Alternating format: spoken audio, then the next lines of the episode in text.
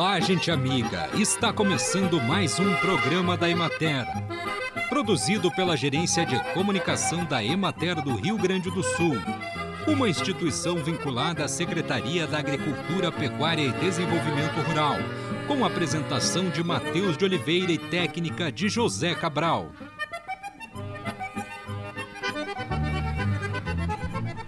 O peixe é um dos principais alimentos proteicos descobertos pelo homem e amplamente consumido desde seus antepassados. Armazene imediatamente os pescados sem vísceras, refrigerados em geladeira ou congelados no freezer, não sobrecarregando a capacidade do equipamento.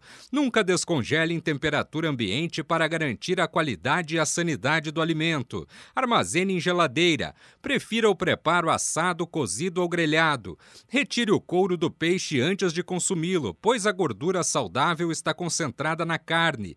Utilize temperos naturais como cebolinha, cebola, alho, orégano, manjericão, cominho, noz moscada, louro ou limão.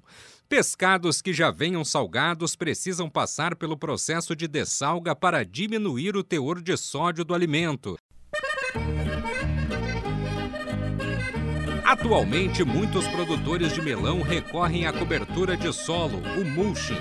Consiste em cobrir os canteiros com um filme de plástico com tratamento anti-ultravioleta. O filme pode ser de cor preta, marrom, amarela, prata ou branca na face superior e preta na face inferior. O importante é impedir a penetração dos raios solares, desfavorecendo assim a germinação das plantas daninhas. O mulching de cor branca tem a vantagem de absorver menos radiação no verão. O de cor prateada, além de absorver menos radiação no verão, tem a vantagem de repelir o ataque de pulgões. O mulching pode ser instalado manualmente ou por meio de implementos apropriados. Algumas vantagens do uso de mulching são a colheita de frutos limpos, melhoria da produção e da qualidade, colheitas precoces, redução da evaporação de água do solo, redução dos problemas com plantas invasoras, maior oxigenação das raízes e recurso ideal para usar junto com a irrigação por gotejamento. Acompanhe agora o panorama agropecuário. Nas localidades em que ocorreram chuvas na semana passada, a umidade do solo possibilitou a retomada do plantio da soja e do preparo de áreas que haviam sido interrompidos. A semeadura já atinge 68% no estado.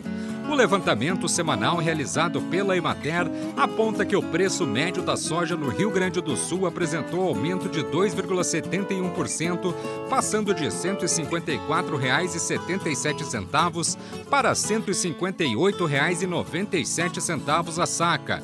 Em Cruz Alta, o produto disponível teve aumento de 3,75%, comercializado a 166 reais a saca. O período entre os dias 16 e 21 de novembro foi de tempo seco, baixa umidade relativa do ar e do solo e presença de vento constante, o que dificultou o desenvolvimento da cultura do milho. Em algumas localidades, o retorno das precipitações amenizou a situação principalmente naquelas em que os cultivos estão florescendo, formando a espiga e enchendo os grãos. O valor passou de R$ 81,83 para R$ 81,59. O preço para o produto disponível em Cruz Alta teve redução de 1,16%, chegando a R$ 85 a saca. Nas regiões de Soledade, Caxias do Sul, Pelotas, Santa Maria e Porto Alegre, a cultura do feijão começa a demonstrar sinais de estresse hídrico devido ao alto calor, aliada à baixa precipitação, sobretudo naquelas áreas que não receberam chuvas significativas. Mesmo assim, os impactos no potencial produtivo ainda não são significativos. O estado fitossanitário é monitorado. O tempo seco tem favorecido o surgimento de ácaros que estão sendo controlados.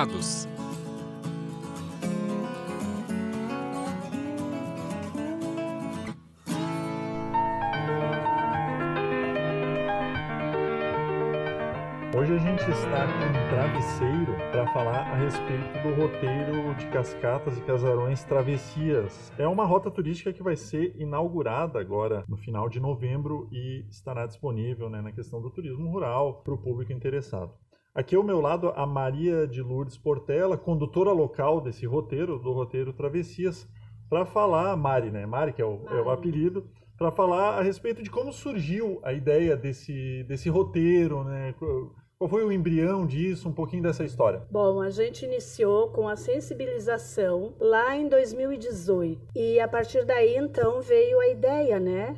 Ficaram poucos empreendimentos no, no momento, a gente era pouca gente, afinal, a cidade pequena, mas a coisa foi criando forma, né? A gente tomou gosto por isso. Foi, a gente foi fazendo visitas técnicas, a gente foi vendo como a coisa funcionava e aí fomos andando. Aí no auge veio a pandemia, jogou um pouquinho de água fria, mas pouca coisa, né? Porque a gente tinha essa vontade de ser né, de ser um roteiro. E aí eh, retomamos de novo, né? Os empreendimentos uh, tiveram outros empreendimentos que entraram na nossa, na nossa luta ali, digamos assim, crescemos. E uh, no dia 8, então, que houve a nosso roteiro piloto, com muito medo, com muita ansiedade, com muita expectativa, com muito pânico, a coisa deu certo. A gente foi aceita, deu tudo certo, a coisa foi, o roteiro foi lindo e a gente sentiu o grupo sentiu que estava no caminho. Claro, tem muita coisa, tem muito chão, mas o principal, o principal a gente tem, que é vontade,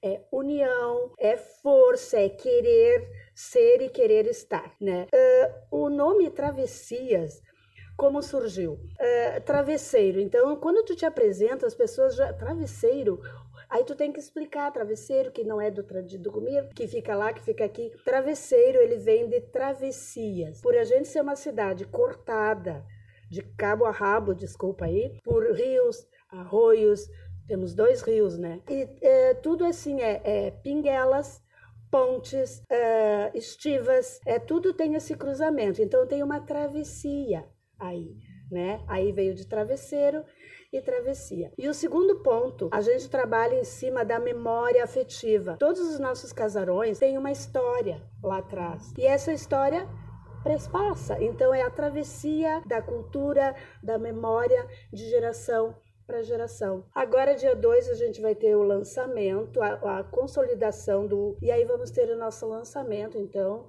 o grupo é lançado para comunidade e a gente vai com tudo. A gente espera que aconteça. Rapidamente, Mari, para a gente fechar, o que, que o pessoal pode encontrar ali, né? É, é, é, é um pouco de tudo, né? Gastronomia, Sim. história, memória. Artesanato, né? É, Travesseiro é uma cidade rica na, na, natureza, na questão natureza. A gente tem montanhas, tem quedas d'água, é, cascatas, né, cachoeiras, muito verde. Para quem curte natureza, nós somos assim o top. E então nós temos assim, é, somos temos alemão, e o italiano, duas culturas aqui. Agregamos as duas. Temos o café na linha do alemão, café colonial, café rural, café da manhã, café da tarde, um café. Temos o almoço italiano numa outra propriedade, onde lá além do almoço típico, né? Tu é acolhido com cantorias típicas. Eles têm todo um acervo né, da família. Temos a cascata, temos várias cascatas, mas uma especial, revitalizada pela gente, pelo grupo. Então ela está aberta à visitação com toda a estrutura e segurança necessária. Aí temos o memorial esse, que além da, da memória do casarão, ele tem junto toda a história da construção da comunidade e até de, do próprio travesseiro. O nosso artesanato, que é muito forte, também temos a Melania Artes e uma micro cervejaria que além da, da, cerveja, é claro, né, da cerveja artesanal, ele tem junto uh, um espaço assim onde a natureza é o comando. É na beira de um arroio, um espaço maravilhoso para eventos e para um happy hour. Bom, a gente agradece a Mari pelas informações, né? A Emater é parceira da atividade, mais informações podem ser obtidas na própria Emater. A Emater tem o contato da Mari aqui também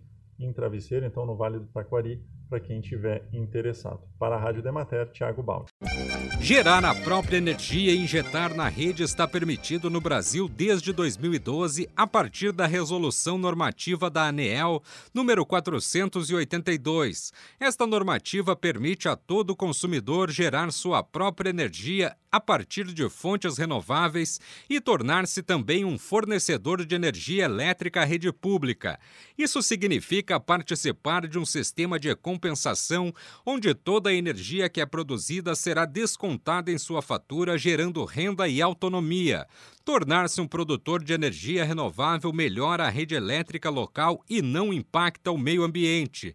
É possível produzir toda a energia que necessitamos, o que nos permite reduzir os custos de produção e melhorar o planejamento por muitas safras. E assim encerramos mais um programa da Emater. Um bom dia a todos vocês e até amanhã neste mesmo horário.